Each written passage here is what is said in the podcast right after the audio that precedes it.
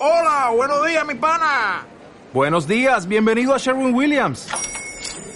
¡Ey! ¿Qué onda, compadre?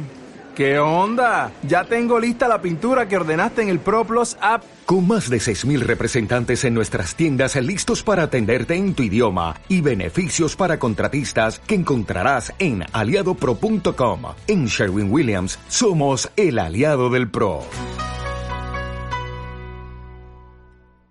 Este audio está especialmente diseñado para poder hacerte dormir.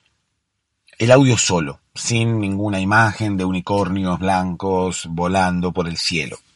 Solamente el audio, porque la idea es que lo escuches con los ojos cerrados y de esa manera, bueno, yo pueda hacerte dormir. ¿Cómo voy a lograr que te duermas? Bueno, contándote una historia, como se hizo siempre, como nos contaban a nosotros de niños, incluso como podemos llegar a ser nosotros ahora mismo, contándole una historia a nuestros niños. La historia va a ser por momentos inconexa, me vas a escuchar hablar de cosas que no tienen demasiado sentido, me vas a escuchar irme de tema, me vas a escuchar incluso hablando mucho antes de llegar a contar la historia. Pero no te vayas. Está diseñado así, es a propósito toda esa locura, toda esa aparente desconexión, tiene un sentido.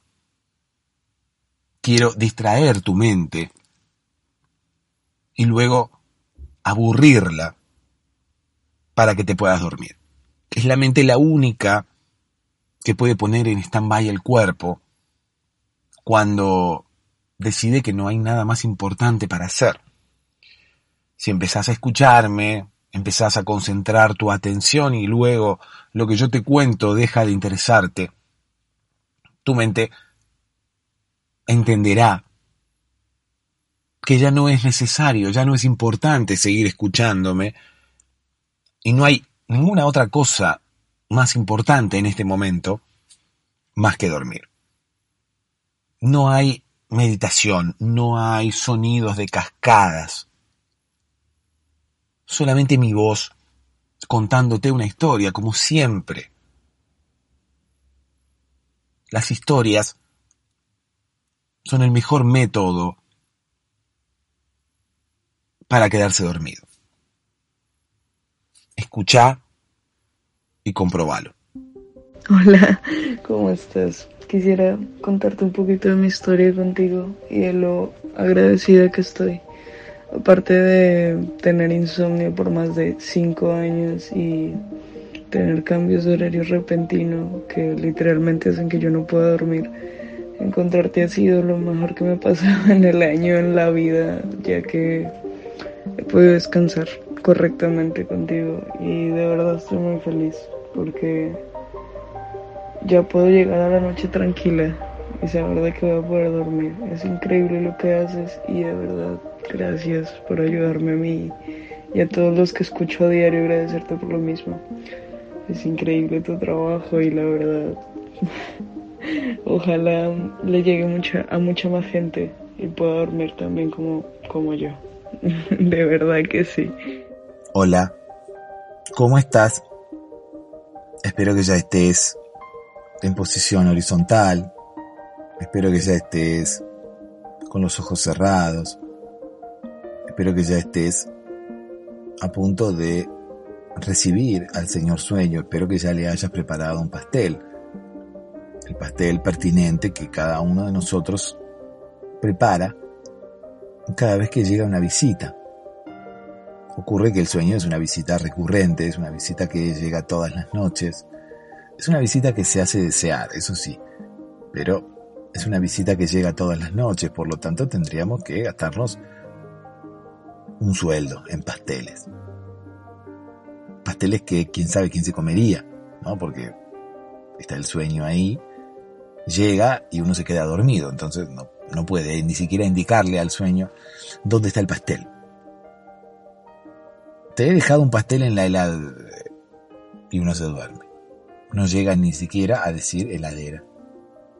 Incluso puede ser que el sueño sea de otra región de Latinoamérica y no entienda que es una heladera, esté acostumbrado a decir, por ejemplo, refrigerador, o esté acostumbrado a decir nevera. Entonces no entienda dónde está el pastel, incluso si llegamos a indicarle dónde está el pastel. Sueño, hay pastel en la heladera. ¿En dónde dice el sueño? Cuando se da vuelta ya estamos dormidos. Por lo tanto no podemos hablar con el sueño. Y el sueño hambriento empieza a buscar comida, cual rey mago que llega a nuestra casa el 6 de enero buscando comida. Rey mago interesado que nos deja regalos solamente porque le dejamos comida. Alguna vez creo que olvidé dejarle comida para los camellos a los Reyes Magos y me dejaron regalos igual. Entonces, bueno, creo que no son interesados. Depende de cuál. Alguno de los tres tiene que ser más interesado que el otro. Alguno de los tres seguramente debe tener menos ganas de trabajar que el otro. Entonces, bueno, va más por la comida. Por la comida que cada uno le deja en su casa. Hay gente que deja siempre lo mismo, agua, pasto para los camellos. Pero hay gente que deja otras cosas, hay gente que deja, no sé, chocolate, cereales. Yo creo que los Reyes Magos hacen como una especie de ayuno extraño, ¿no? Una especie de ayuno intermitente extraño, porque no comen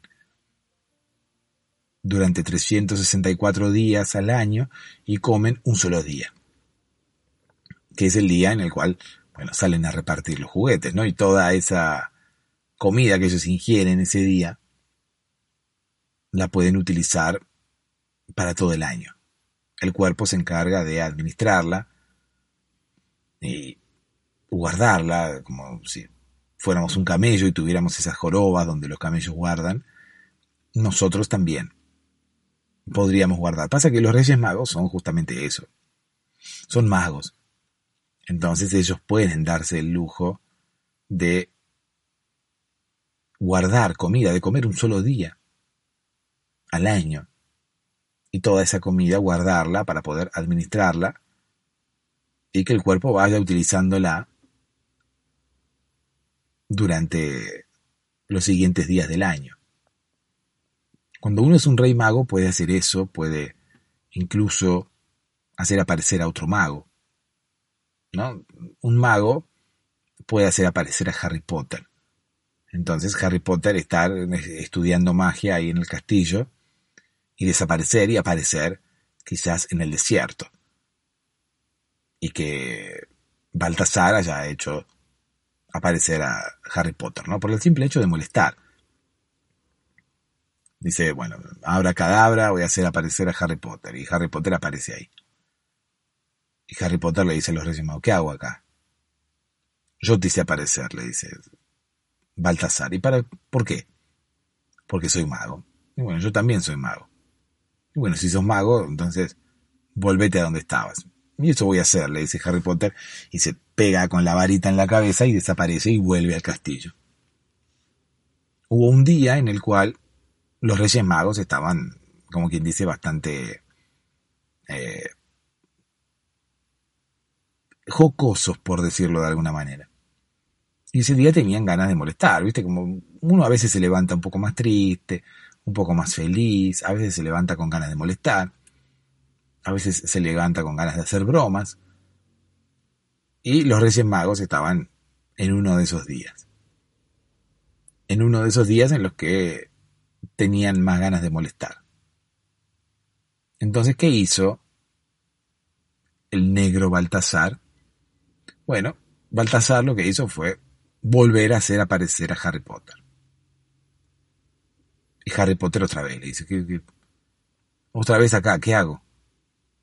Yo te hice aparecer. ¿Por qué no me dejas de molestarme, Baltasar? Le dice. ¿Y por qué? No te estoy haciendo nada. Sí, me estás trayendo acá y yo estaba ahí eh, en una clase acerca de cómo hacer aparecer dólares y me lo estoy perdiendo. ¿Cómo hacer aparecer dólares con qué? Con magia. Para algo somos magos. Estamos, soy Harry Potter, estoy estudiando magia y me estaban enseñando acerca de cómo hacer aparecer dólares y vos me, sacaste. Voy a volver. Permiso. Y se pegó otra vez con la varita en la cabeza y volvió a la clase. Y otra vez Baltasar, que tenía ganas de molestar, otra vez dijo ahora cadáver y lo trajo. Y así sucesivamente. Lo traía, Harry Potter se iba. Lo traía, Harry Potter se iba. Es que los magos son así. Los magos tienen la posibilidad de hacer magia, pero la magia no funciona con otra persona que también puede hacer magia. No tiene ningún sentido. Porque inmediatamente si uno intenta hacer algún tipo de embrujo con una persona, la otra persona, que si también es, es mago o maga, va a poder desechar ese embrujo, va a poder contrarrestarlo. Yo, por ejemplo, tenía una amiga que se llamaba Magalí. Todos le decíamos maga, obviamente.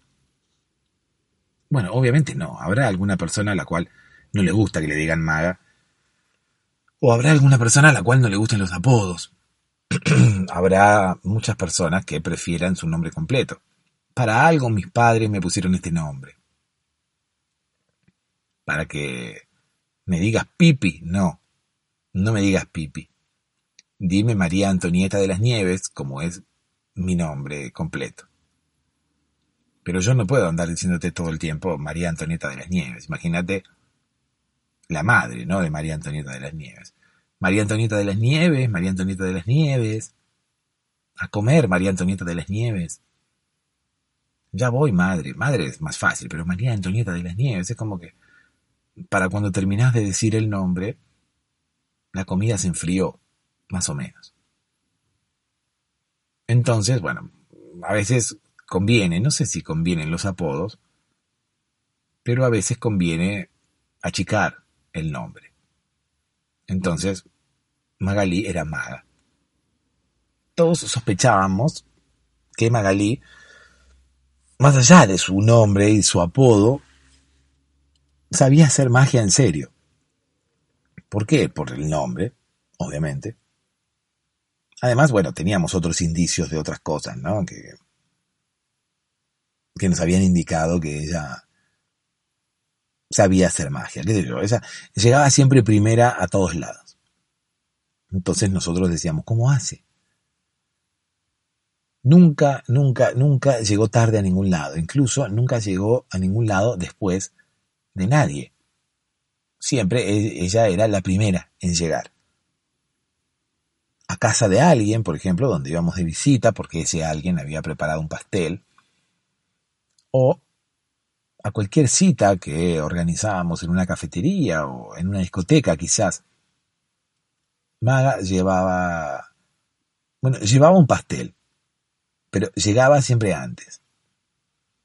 Otro indicio de que Maga era Maga lo tuvimos el día que había que ir a comer a la casa de Lucía. Ese día que teníamos que ir a comer a casa de Lucía, Maga se había olvidado lo que tenía que llevar, porque cada uno tenía que llevar algo y Maga era la encargada de llevar el pastel. Se lo había olvidado, yo recuerdo que ella me había dicho que se lo había olvidado y me dijo, me olvidé el pastel. ¿Y ahora qué hacemos? Le digo, no, no, no te hagas problema. Se fue, se perdió en la muchedumbre y luego, de unos minutos, volví a verla y tenía un pastel en la mano. Le digo, Maga, ¿no te habías olvidado el pastel? Eh, eh, no, me dijo. Noté como que se puso nerviosa. Noté como que no fue demasiado convincente la respuesta. Por lo menos la primera vez. Luego, sí, ella aseguraba haber tenido siempre el pastel junto con ella y nunca habérselo olvidado. Incluso había olvidado, o por lo menos decía que nunca había ella dicho nada acerca de haberse olvidado de ningún pastel. Yo hablando con ella recuerdo eh, muy bien cuando ella me estaba diciendo me olvidé el pastel. Yo la vi llegar sin ningún pastel en la mano y sospeché que se había olvidado el pastel. Pensé, lo trae dentro de la cartera, pero digo, bueno, después no, no va a traer un pastel dentro de la cartera. ¿Dónde? ¿Dónde tienes el pastel, maga? ¿Dónde tienes el pastel, maga? ¿El qué? me dijo. El pastel. Vos tenías que traer el pastel. El pastel para Lucía. ¿Dónde está el pastel? ¿Qué pastel? me dice. El pastel. ¿Dónde está el pastel, maga? ¿Dónde pusiste el pastel? ¿Qué pastel? El pastel. El pastel. El pastel para Lucía. Ah, el pastel. Abrió los ojos así grandes, me miró. Me lo olvidé, me dice. ¿Cómo que te olvidaste el pastel, ma? Y ahí fue donde, bueno, me dijo, espérame cinco minutos que voy a intentar resolverlo. Pero le digo, vos no vivís a cinco minutos. Yo pensé que Maga se iba a ir para la casa, ¿viste? Entonces digo, bueno, no vas a ir hasta tu casa, ya fue. Compramos un pastel por acá, vamos a una confitería, compramos un pastel. Y cuando volvió a aparecer tenía un pastel en la mano. Una caja tenía, con un pastel. Le digo, Maga, ¿dónde compraste ese pastel? No, no lo compré, es el que yo traje de casa. ¿Cómo? Si recién me dijiste que te lo habías olvidado. No, yo no te dije nada, ¿cómo que me lo olvidé si acá está? Maga, por favor, no me vuelvas loco. Recién acabas de decirme que te habías olvidado el pastel, abriste los ojos grandes y me dijiste me olvidé el pastel. No, no, no, no. Eh, Rivero, me dice. Porque yo me hacía llamar Rivero. A mí me gusta cambiarme los apellidos. Me gusta tener una personalidad diferente para cada, para cada persona que conozco. Entonces, dentro de ese grupo de amigos, donde estaba Lucía, Maga y demás, yo me hacía llamar Rivero. Y me gustaba también que me dijeran por el apellido. ¿sí? Eh, yo me identificaba mucho con un cantante de tangos, ¿sí? llamado Edmundo Rivero, entonces por eso eh, me hacía llamar Rivero, y todas las personas me decían Rivero. Eh, yo cantaba tangos, no, no, incluso también cantaba mal, así que no tenía ningún sentido, o por lo menos no tenía ninguna posibilidad de hacerme cantor de tangos. Pero bueno, quería que me llamaran Rivero, y las personas, ¿quieren que te llamemos Rivero? Bueno, ahí tenés te llamamos Rivero. Las personas apenas me conocían, me empezaban a llamar por mi nombre y por mi apellido. Y yo les decía, no, llámame Rivero. O recién me conocían y me preguntaban cómo yo me llamaba. Rivero. ¿Qué tal? Mucho gusto, Rivero. Ah, Rivero. Es de la familia de los Riveros que vienen de, España. No, no, no. Mi apellido no es Rivero, decía yo. Entonces tenía que andar explicando la situación a cada persona que conocía. Tenía que andar explicándole que yo me hacía llamar Rivero, pero en realidad mi nombre no era Rivero. Entonces, ¿por qué te se llama Rivero? Porque me gusta Rivero. ¿Y por qué no te cambias el nombre? Y porque Rivero no es un nombre. Rivero es un apellido yo ya traigo mi apellido, que es el apellido de mi padre, como todo el mundo, y no quisiera cambiarme el apellido, pero me gusta que me digan Rivero. ¿Qué problema hay, señora? A cada persona que yo conocía tenía que explicarle eso y mantener ese tipo de conversación que muchas veces se prolongaba mucho más tiempo, ¿no? Estoy intentando hacer un resumen ahora mismo. Por ejemplo, cuando conocí a la reina Isabel de Inglaterra, la reina Isabel II, la reina Isabel empezó, ¿no? What's your name? What's your name? Eh, Rivero, le digo. Rivero. Call me Rivero. Oh, Rivero. Eh, Mr. Rivero, no, Mr. Rivero, no, no, Rivero. Oh, Mr. Rivero, no. Rivero, Rivero, a secas. Oh, Rivero, a secas. ¿Qué tal? No, no. Rivero, Rivero. Nada más. Mr. Rivero, no your your last name is Rivero. No. My my apodo, my apodo is Rivero. Y no entendía. ¿no? La reina Isabel no estaba para entender esas cosas al final. La reina Isabel estaba para otras cosas, no para tomar decisiones más importantes. Pero bueno, yo cuando la conocí, estuve también un tiempo largo intentando explicarle por qué me hacía llamar Rivero. en fin, cuando Maga hizo aparecer el pastel, yo dudé. Yo en ese momento dije, para mí, acá hay gato encerrado. ¿Dónde? me dijo Pepe que estaba al lado mío. Y era un proteccionista, ¿no? Era una de esas personas que le presta mucha atención a los, a los animales, a los animales que, que se pierden, a los, a los gatos más que nada, encontrados en la calle, ¿no? Viste, las personas que pierden un gato, pierden una mascota, entonces hay otras personas que intentan localizarlo, intentan ayudar al dueño a encontrar su mascota perdida. Bueno, eh, Pepe era uno de esos. ¿no? Pepe Salvador era su nombre y él le hacía honor a su nombre, ¿no? Era un salvador pero de gatos.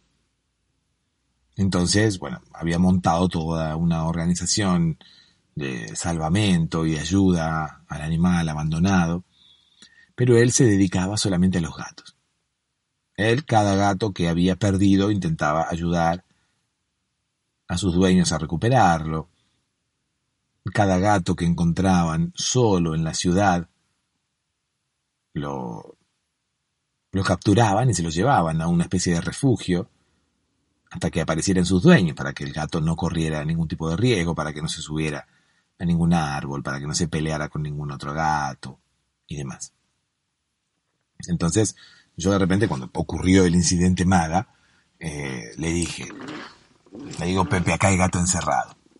¿Dónde, dónde? me dice. Entonces inmediatamente agarró su teléfono y empezó a llamar a unos contactos que tiene la policía, qué sé yo, porque pensaba que había un gato encerrado realmente, y como él era proteccionista, pensaba que había que liberarlo, ¿no? Pensaba que estaba, qué sé yo, quién sabe, en las garras de qué maldito ser humano que estaba sometiéndolo quizás a trabajos forzados y demás, pero no, nada de eso era una manera de decir, no, no, no, le digo, no.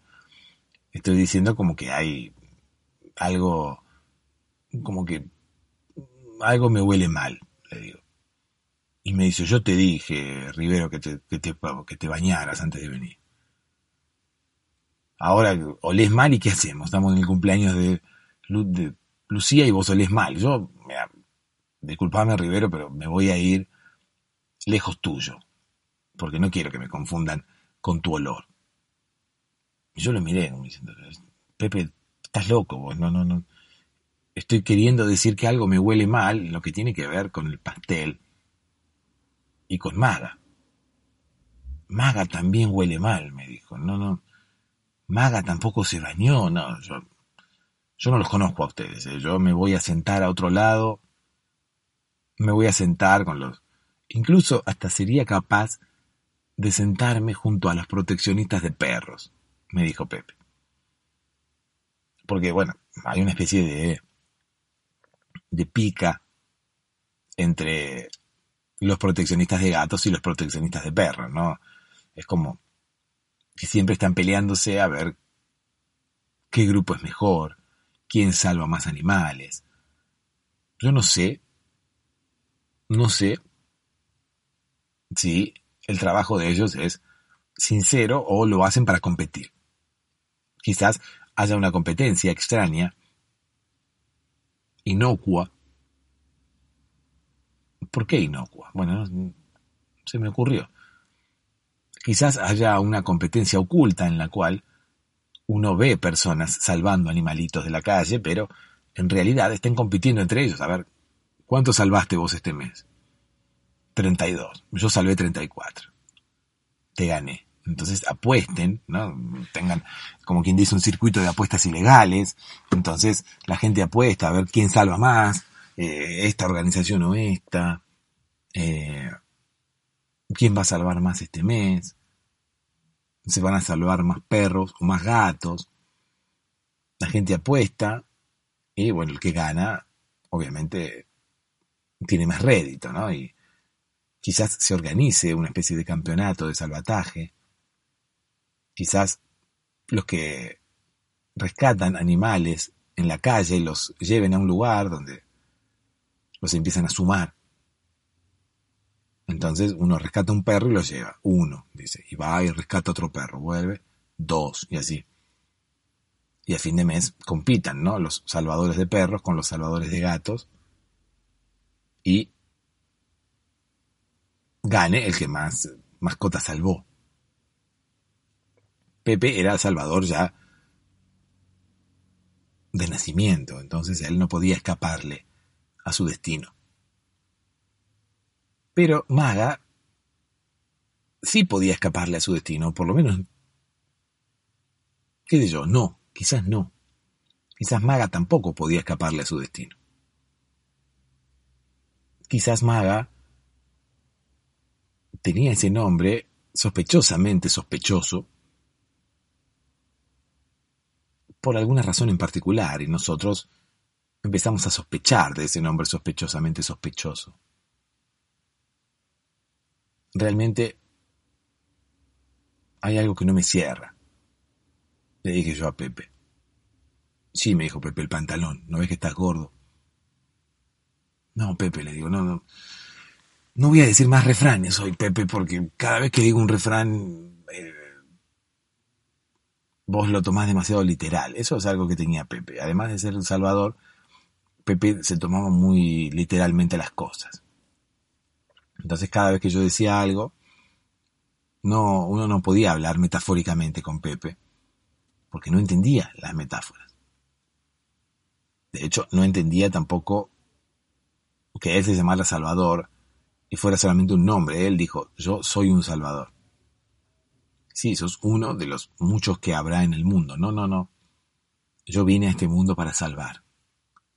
¿Para salvar qué, Pepe? Para salvar algo. Eso me comentaba cuando éramos, cuando éramos niños, cuando éramos jóvenes. Yo tengo que salvar. ¿Qué querés salvar, Pepe? Le decía yo. Te llamás Salvador. No, no. Rivero tengo que salvar, me dijo. Yo ya, desde ese momento ya me estaba intentando hacer llamar Rivero. Y me dice, tengo que salvar, no es que soy Salvador. Sí, le digo, veo que sos Salvador, pero no, no. No es que vayas a salvar a nadie, sino que es tu nombre. Nada, nada, nada. Voy a salvar algo. Y se fue. Quizás a buscar qué salvar, qué sé yo, pero. Era una persona muy literal. Si él se llamaba Salvador, tenía que salvar. Si vos te llamabas maga, tenías que ser maga. Él me lo había dicho una vez, pero yo, desconfiando de su literalidad, eh, que yo le dije, Pepe, ¿cómo va a ser maga, maga? Sí, me dice, ¿no ves que se llama maga? ¿Y qué tiene que ver? Le digo, vos te llamas Salvador y no sos Salvador. Sí, yo soy Salvador, me dijo. Sí, ya sé que sos Salvador, pero no salvas a nadie. ¿Cómo que no? ¿No ves que estoy salvando gatitos? Bueno, sí, está bien, pero... Y bueno, es lo mismo. Maga es maga. ¿Cómo es maga? Sí, maga para mí es maga. Y sí, maga para vos es maga, maga para mí también es maga. Yo la estoy viendo que es maga. No, no, pero maga es maga. Así como Harry Potter, que es mago, ella es maga. ¿Cómo va a ser maga? Maga. Le dije yo, Pepe, no, no, no. ¿Por qué va a ser maga? La magia no existe, le dije yo. ¿Y a vos quién te dijo que la magia no existe? ¿Qué? ¿Por ¿No viste nunca la magia? ¿Pensás que no existe? Me dijo Salvador en una de las lecciones de vida más importantes que he recibido nunca. El solo hecho de pensar que algo no existe porque uno no lo haya visto, nos hace creer que quizás los Beatles no existieron, porque uno no los vio. Bueno, los vio en un video, qué sé yo. Nunca le pregunté a Pepe si los videos contaban, como para ver las cosas. Igualmente yo le dije que, que la magia no existía y Pepe fue el que me retó y me dijo, no puedes pensar, oh Rivero, que las cosas no existen solo porque tú no las ves. En ese momento yo le podría haber preguntado, bueno, si las veo por un video, ¿existen o no existen? Quizás Salvador no me hubiera contestado nada porque él estaba muy ocupado rescatando gatos. Pero bueno, me hubiera gustado preguntarle algo. En fin. Maga hizo aparecer un pastel. Y yo le dije, Maga, ¿de dónde sacaste ese pastel? Me lo traje de mi casa, me dice. Yo era la encargada de traer el pastel. Sí, pero recién te lo habías olvidado. No me lo había olvidado, me dice. Le digo, voy a buscar una cámara de seguridad para demostrarte que hace un ratito hablaste conmigo y me dijiste que te habías olvidado el pastel. Fui a buscar una cámara de seguridad, porque viste que ahora hay cámaras por todos lados, entonces es como medio imposible no encontrar alguna cámara que certifique un determinado momento. Empecé a tocarle timbre a los vecinos de la zona para pedirles algún tipo de filmación guardada de sus cámaras de seguridad, de las cámaras de seguridad que apuntaban a la puerta, ¿no? Y que podrían habernos registrado a Maga y a mí hablando, y Maga sin ningún pastel en la mano. Eso es lo que yo quería que se viera, porque yo hablaba con los vecinos y los vecinos me dicen, mira, mi cámara no tiene audio, así que es solamente la imagen. ¿Cómo certificaba yo que Maga me había dicho que no tenía un pastel? No había forma, porque no había audio. Entonces, necesitaba mínimamente demostrarle mostrarle y demostrarle a Maga que sus manos estaban vacías. Que lo que pudiera haber llegado a tener allí en las manos se le había escurrido como arena entre los dedos. Y Maga me daría la razón en ese caso y reconocería su condición de maga. Ahora, eso es lo que yo sospechaba, ¿no? Esa era mi, mi creencia, pero yo no sabía si realmente maga se, se, se iría a comportar de esa forma. Entonces, bueno, me di a la tarea de que el vecino me dijera que sí. Algo así como Ricardo Arjona. Yo me daré a la tarea de que me digas que sí. Fui y toqué el timbre a un vecino y le digo, deme la cámara de seguridad suya. No le doy nada, me dijo. Entonces fui a tocarle el timbre al vecino y le dije, vecino, le digo, ¿me da la, la cámara de seguridad que quiero decirle a Maga que no había traído ningún pastel? ¿El qué? Me dice, ¿quién, quién es Maga? ¿El qué? Le digo, la cámara de seguridad, deme las filmaciones. No le doy nada, me dijo. Entonces, bueno, con todos, tuve que darme a la tarea de que me digan que sí. Y les dije, si me dices que no, puede que te equivoques.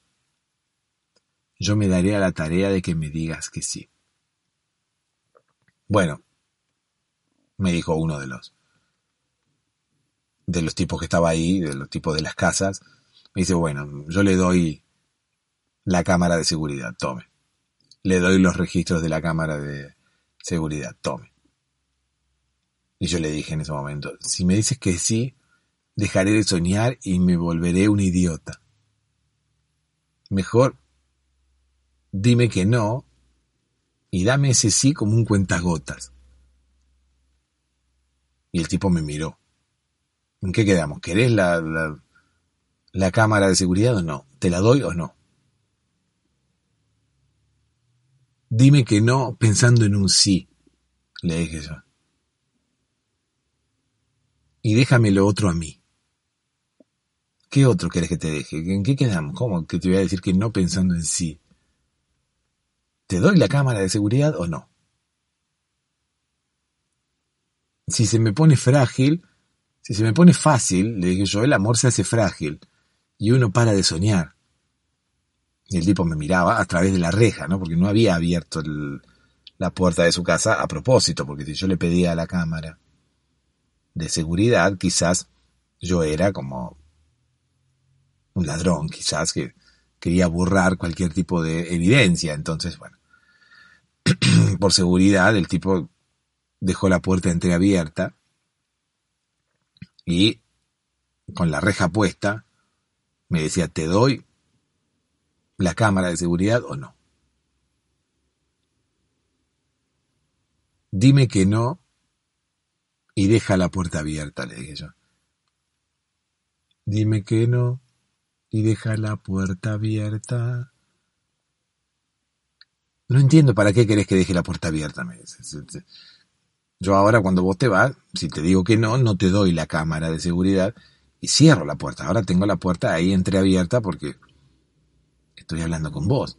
Pero si te digo que no, ¿para qué querés que deje la puerta abierta? El tipo no entendía mucho, medio como que, no sé, yo me inspiré demasiado en Arjona, me parece, escuché mucho tiempo Arjona durante toda mi vida y ahora como que no me está resultando demasiado bien, ¿no? Porque termino mareando un poco a la gente cada vez que intento utilizar eh, las canciones de Arjona como para, como para lograr algo, qué sé yo. Una vez quise eh, seducir a una señorita con una canción de Ricardo Arjona. Entonces, estaba con una señorita ahí en un bar y le dije, acompáñame. ¿A dónde? Me ¿A dónde querés que te acompañe? Acompáñame a estar solo. Y la mina me miró así como con cara de no te entiendo. No te entiendo, Rivero, me dijo. Porque yo ya desde siempre me hice llamar Rivero.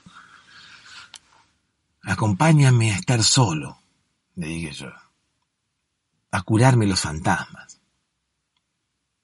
¿El qué? Ya me miró con una cara como que no confiaba demasiado en lo que yo le estaba diciendo. Yo le tendría que haber dicho como dicen en las películas, ¿no? Acompáñame, vamos a un lugar más tranquilo. Qué sé yo, esas estupideces que uno inventa como para poder tener sexo con alguien, ¿no? Pero si la otra persona accede, significa que también quiere tener sexo con uno. Pero cuando uno utiliza canciones de Arjona, lo más probable es que no tenga sexo. No por Arjona, ¿eh? Pobre Arjona, eh, esas canciones son muy lindas, pero no sirven para eh, traspasarlas a la realidad. Uno no puede utilizar las letras de Arjona en la realidad porque la gente termina mareándose. Hay gente que ha terminado ello, con problemas mentales luego de que algún partener haya intentado comunicarse mediante letras de Arjona. Si la gente intenta comunicarse mediante letras de Arjona, se volvería loca. Una vez estaba caminando por la calle y me pareció reconocer a alguien. Creo que era una compañera de colegio o algo así, y me acerqué a ella y ella me miró. Tenía miedo de que yo la robara. Pero le dije, no, no, no, soy Rivero, no soy ningún, ningún ladrón. Y ella cuando me miró así dijo, Rivero, no conozco ningún Rivero. Claro, porque yo me hacía llamar Rivero, pero no era mi apellido. Entonces, en la escuela yo no me hacía llamar Rivero. En el colegio todavía no me hacía llamar Rivero. Es más, eh, difícil hubiera sido porque ya había un Rivero. Entonces no, me, no, me, podía hacer llamar Rivero yo porque se iban a confundir todos. Lo intenté. Lo intenté. Quise llamarme Rivero, pero todos se volvían locos y como si yo les estuviera hablando de una canción de Arjona. Por ejemplo, los profesores me decían a mí, ¿no? Usted dice, sí, Rivero, le Sí, Rivero, me dicen. Miraban así la lista de alumnos y me dicen, no, ¿cómo Rivero? No tengo ningún Rivero aquí. Ah, no, le digo, porque yo me hago llamar Rivero y me gusta que me digan así. No, no, no. ¿Cómo le voy a decir así? González, me dijo. Usted es González y, es González. ¿Cómo le voy a decir Rivero si es González? Por favor, no me, no me haga lío. Peor aún fue cuando llegó un compañero nuevo al colegio cuyo apellido era Rivero. Yo allí me sentí atacado, obviamente me ofendí, porque sentía como que en cada lugar tenía que haber un solo Rivero. Y ya en mi colegio, en mi curso, ese lugar estaba ocupado por mí. Por más que nadie quería llamarme Rivero, porque nadie quería llamarme Rivero, porque en el colegio te llaman todos por tu apellido. O por lo menos, qué sé yo, los preceptores, los profesores. Todos se refieren a vos por tu apellido, como para poder identificarte, incluso si hay más personas con tu nombre. Alguno te llamará por tu nombre, pero comúnmente, por una cuestión de respeto, en los colegios los profesores, las autoridades, pueden llamarte por el apellido. Ya la cuota de Riveros de mi curso estaba ocupada. Yo quería ocuparla y sin embargo no me dejaban ocuparla. Ustedes, González. Cállese, no me, no me, no me maree. No, no estoy mareando a nadie, le dije, mientras corría en círculos alrededor de la mesa de la profesora. Yo no estoy mareando a nadie, le digo, en todo caso, me estoy mareando yo. Bueno, no se maree, González, me dijo.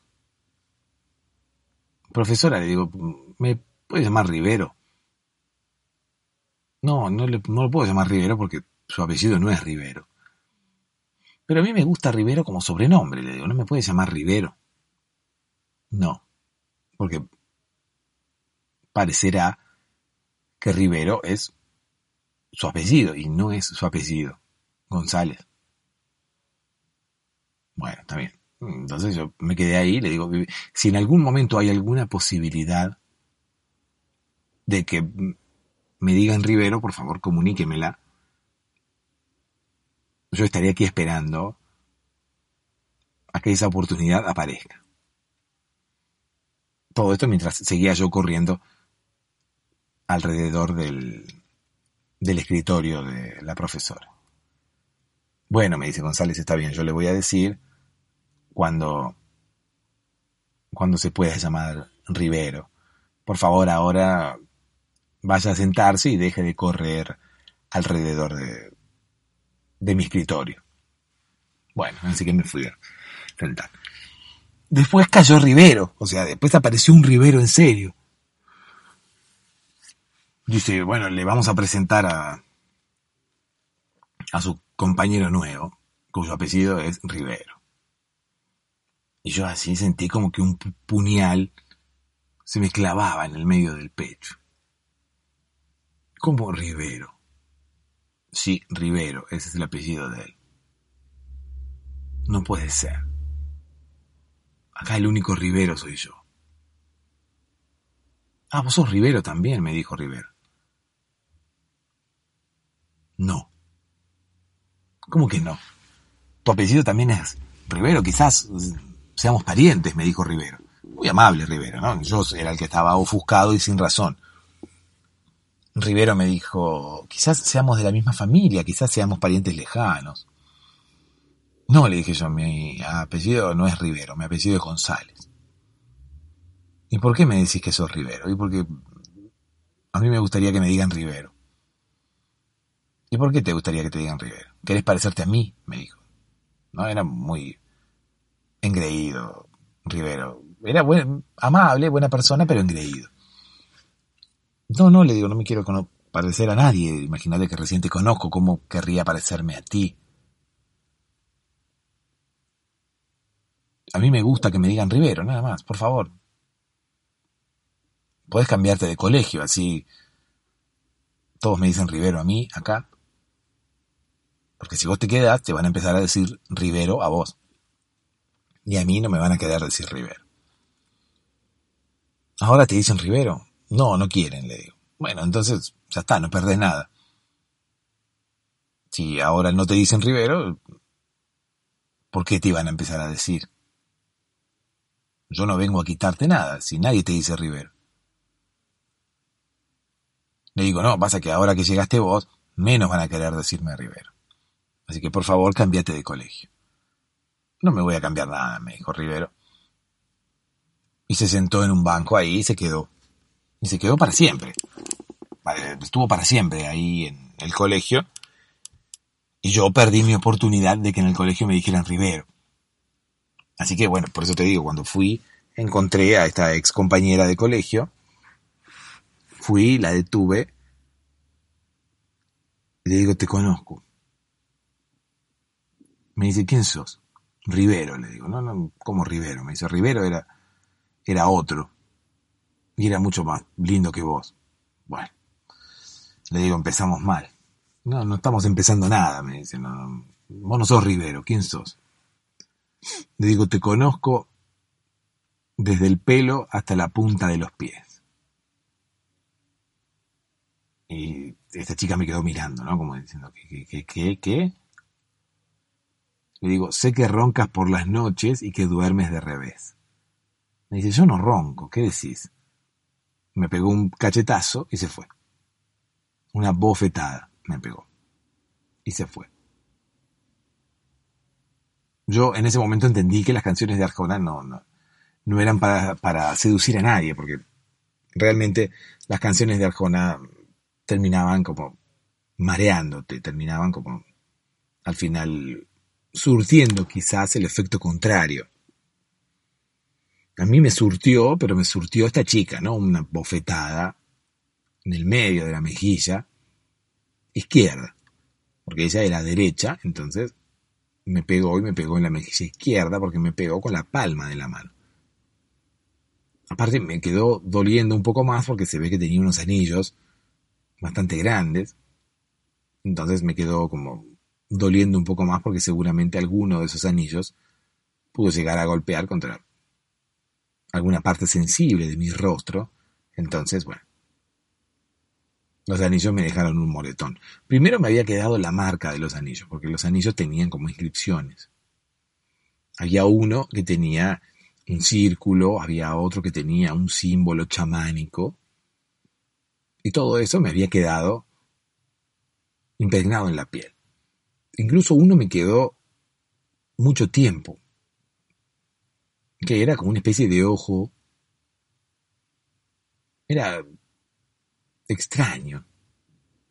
Pero me quedó porque fue como una especie de sello en mi piel. Ocurre que ese día que yo había encontrado a esta persona que yo creí o, o era realmente una ex compañera de colegio, Estábamos en la playa. Entonces hacía mucho calor. Hacía mucho calor y ella estaba tomando sol con sus anillos puestos y los anillos se habían calentado. Entonces cuando yo la molesté, ella estaba tomando sol, tenía los anillos hirviendo. El metal se había puesto al rojo vivo, como si uno lo hubiera calentado directamente poniéndolo, exponiéndolo al fuego. Entonces inmediatamente cuando se paró, yo empecé a hablarle de la canción de Arjona, ella me pegó una cachetada,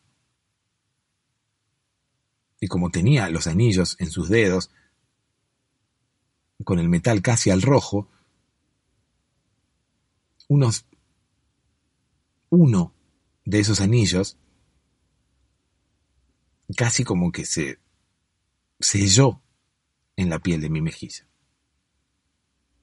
como, como más o menos esos metales que ponen al rojo y se los clavan a las vacas así como para que tengan algún tipo de sello, bueno, así más o menos, me quedó un círculo extraño, te digo, parecía como una especie de ojo, que era la forma que esta chica tenía en su anillo. Bueno, que como el anillo se había puesto al rojo, terminó como quien dice sellándose en mi piel. Con temperatura cuando ella me abofeteó. Allí, delante de todo el mundo, ¿no? En la playa, delante de todo el mundo, incluso delante de unos niños que iban con sus tablas para intentar meterse al mar y correr algún tipo de ola, incluso delante de una señora que estaba allí con un gorrito intentando refugiarse del sol. todas esas personas fueron testigos de del golpe que me propinaron. Todas esas personas fueron testigos de la bofetada que yo recibí en el medio de esa playa solo por haber citado a Ricardo Arjona. Oh, pobre de mí, que solo por citar a Arjona recibo golpes. Si alguna persona alguna vez pensó que yo estaba criticando a Ricardo Arjona, lejos de eso estaba. Yo ando por la calle recitando la poesía de Ricardo Arjona y recibo golpes por ello y sin embargo los soporto porque soy como un soldado que sale a la guerra y recibe disparos defendiendo su causa. Voy a la guerra y recibo bofeteadas, bofetadas. ¿Por qué bofeteadas? Bofetadas. Y sin embargo aquí estoy, estoico, estoico, aquí estoy, co intentando defender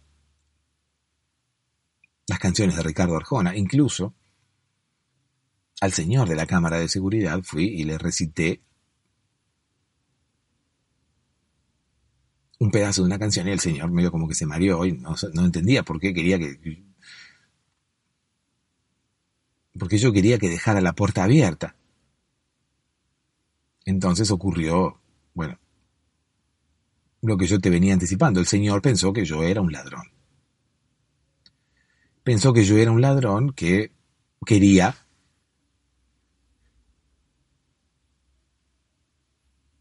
la cámara de seguridad para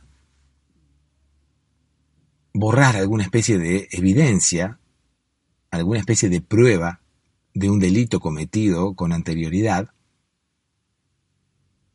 Y este señor de alguna manera confirmó que esto era así porque yo le pedía que dejara la puerta entreabierta. Entonces, bueno,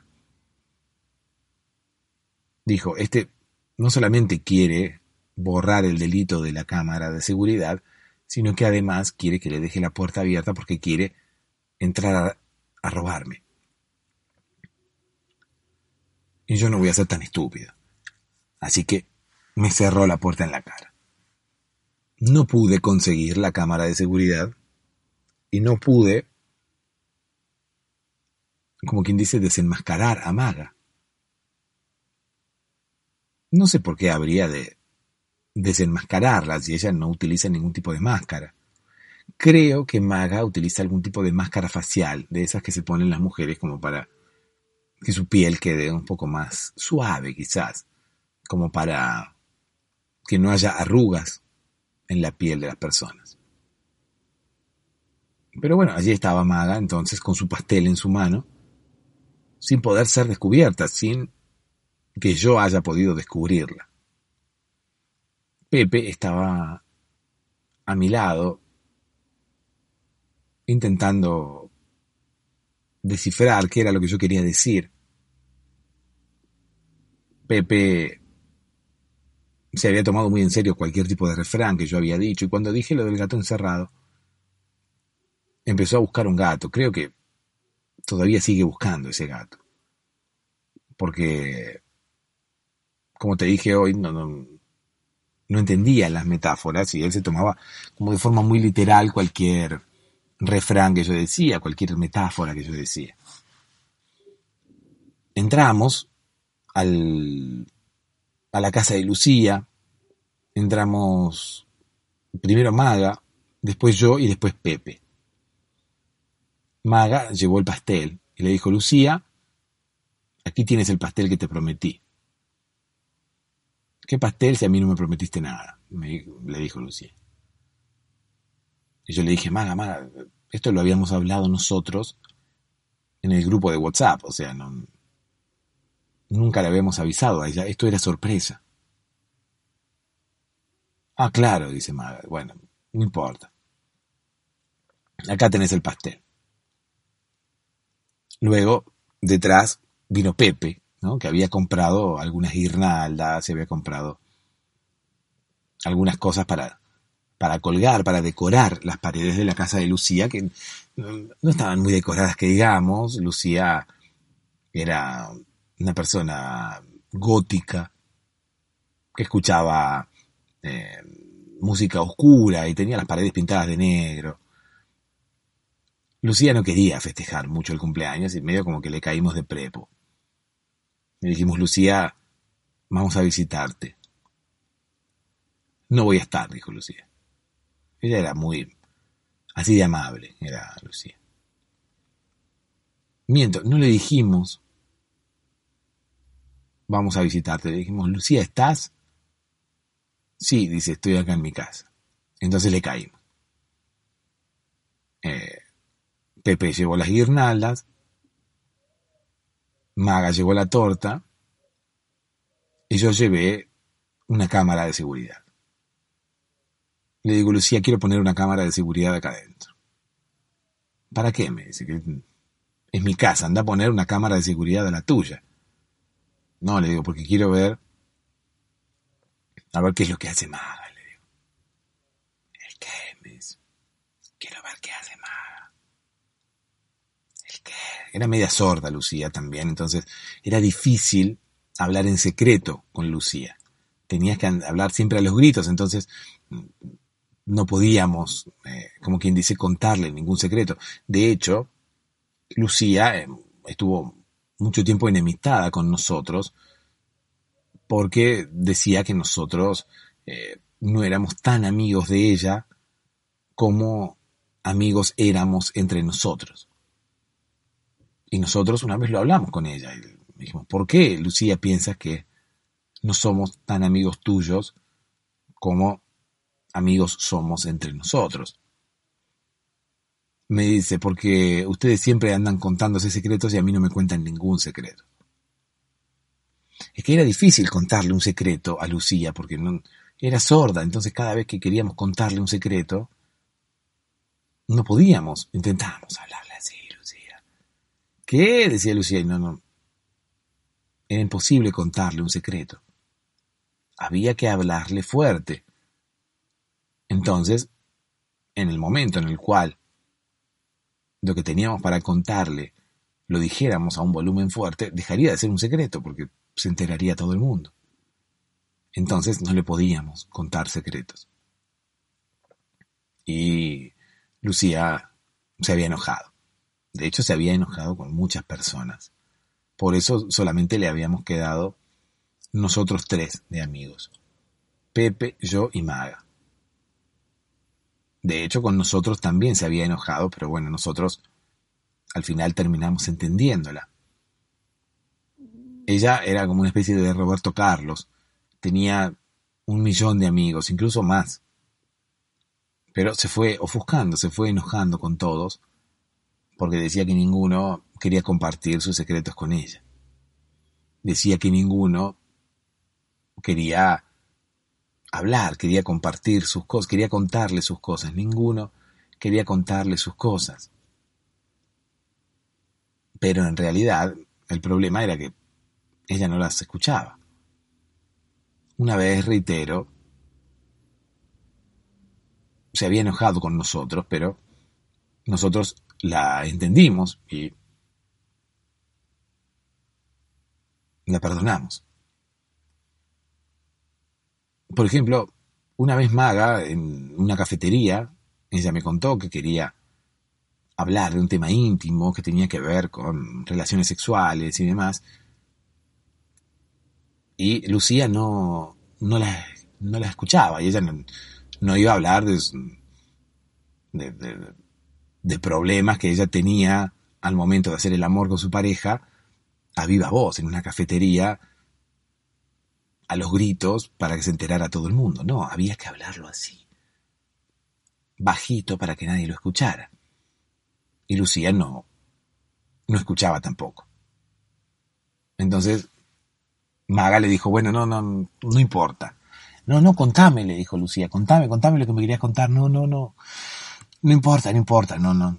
Otro día te lo cuento. Entonces, claro, Lucía se enojó. Pero claro, Maga no iba decir a viva voz no iba a contar a los gritos sus problemas sexuales.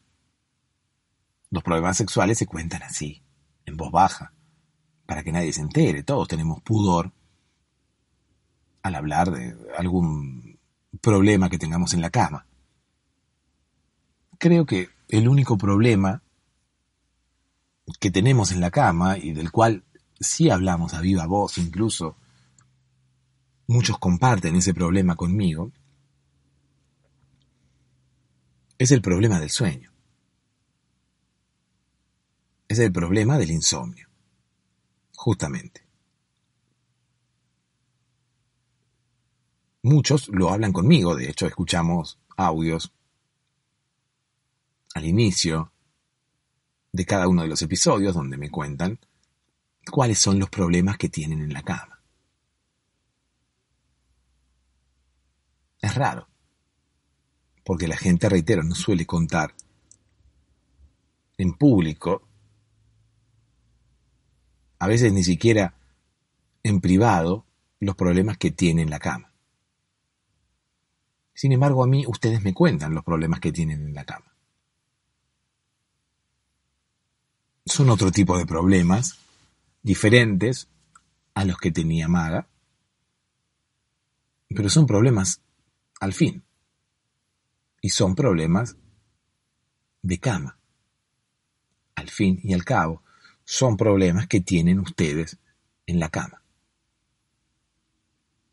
Así que seguramente hablaré con Maga y le diré, mira, cada uno de los oyentes del podcast me cuenta los problemas que tiene en la cama. ¿Por qué tú no harías lo mismo? ¿Por qué tú no le puedes contar a Lucía los problemas que tienes en la cama? ¿Y vos cómo sabes que yo tengo problemas en la cama? me dijo Maga. Todo esto ahí en el medio del cumpleaños, ¿no?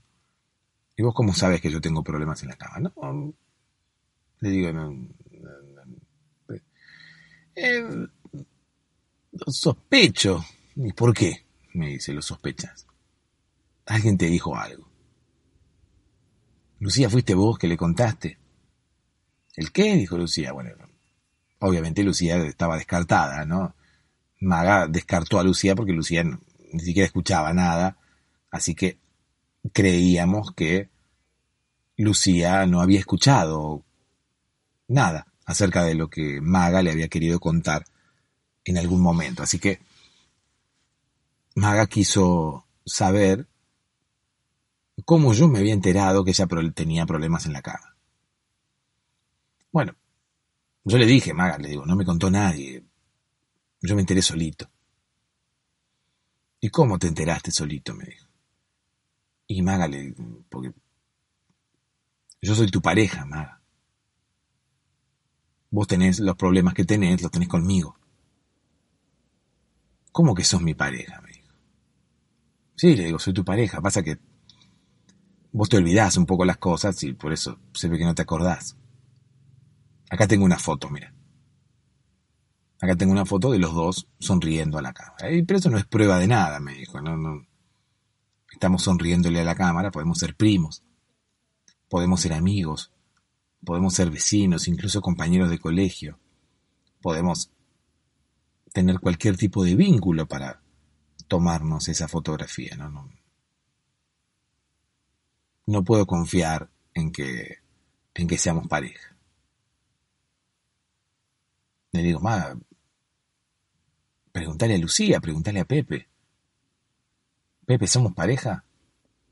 No, no, no, ¿Cómo no, Pepe? No, no. Nosotros no somos pareja, Rivera. ¿Cómo vamos a ser pareja? Vos y yo no somos pareja, no. Pepe, no, no. Vos y yo no. Yo y Maga, ¿somos pareja? Ah, sí, me dijo. Para todo esto, Maga ya se había ido, ¿no? Cuando Pepe empezó a decir que él y yo no éramos pareja, Maga se fue. Y yo salí a correrla, ¿no? Y le dije, Maga, Maga, ven. Ven, Maga. Maga, ven. Ven, Maga.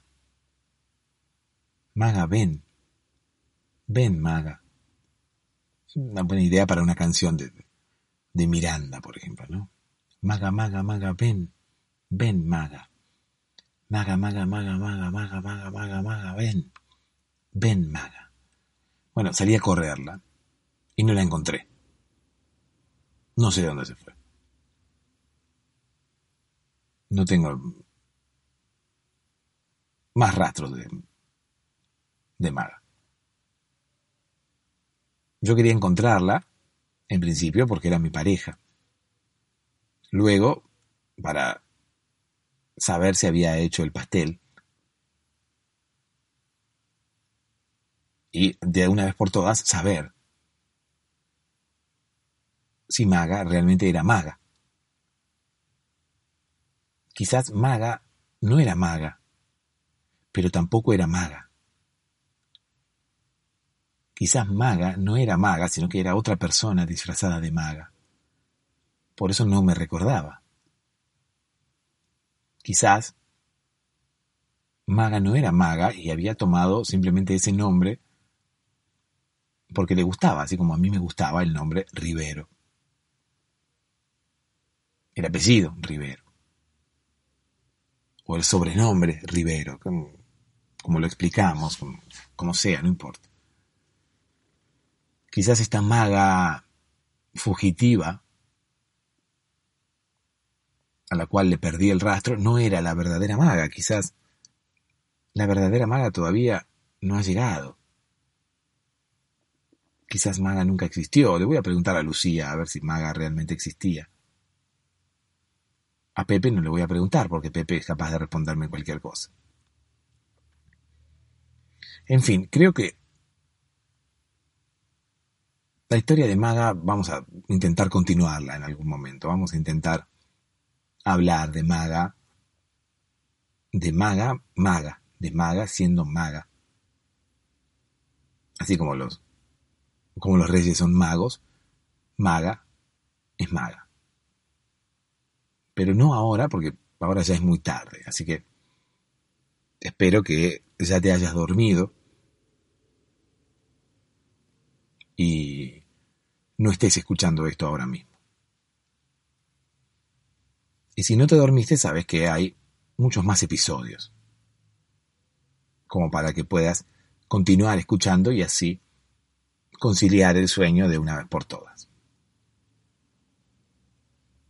Estoy intentando buscarle una metáfora,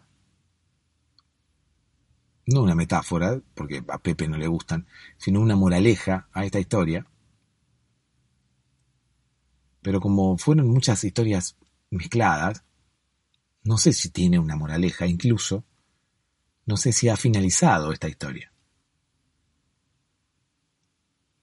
Es como que hay varios spin-off de esta historia como para poder continuar, porque fueron como muchas historias juntas, relacionadas, pero que ninguna finalizaba. Porque por un lado está el cumpleaños de Lucía, por otro lado está la cualidad de maga, de maga, y mis ganas de desenmascararla y mis ganas de averiguar si realmente maga es maga. Pero por otro lado, quizás maga no sea maga. Quizás maga es maga, pero no es maga. O sea, es maga que hace magia, pero no es maga, no es la verdadera maga. Además también, bueno, están mis cámaras de seguridad, están los problemas sexuales de maga, que a su vez son mis problemas sexuales, o los problemas de los dos, nuestros problemas de cama, y también tus problemas de cama. Que por eso estás escuchando este podcast. Porque tenés problemas en la cama. Alguna de estas historias seguramente alguna vez continuaremos.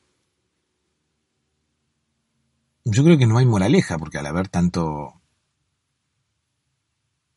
tanta historia cruzada, No sé si hay moraleja. Quizás la moraleja sea que, bueno, todos, nosotros, tenemos problemas en la cama.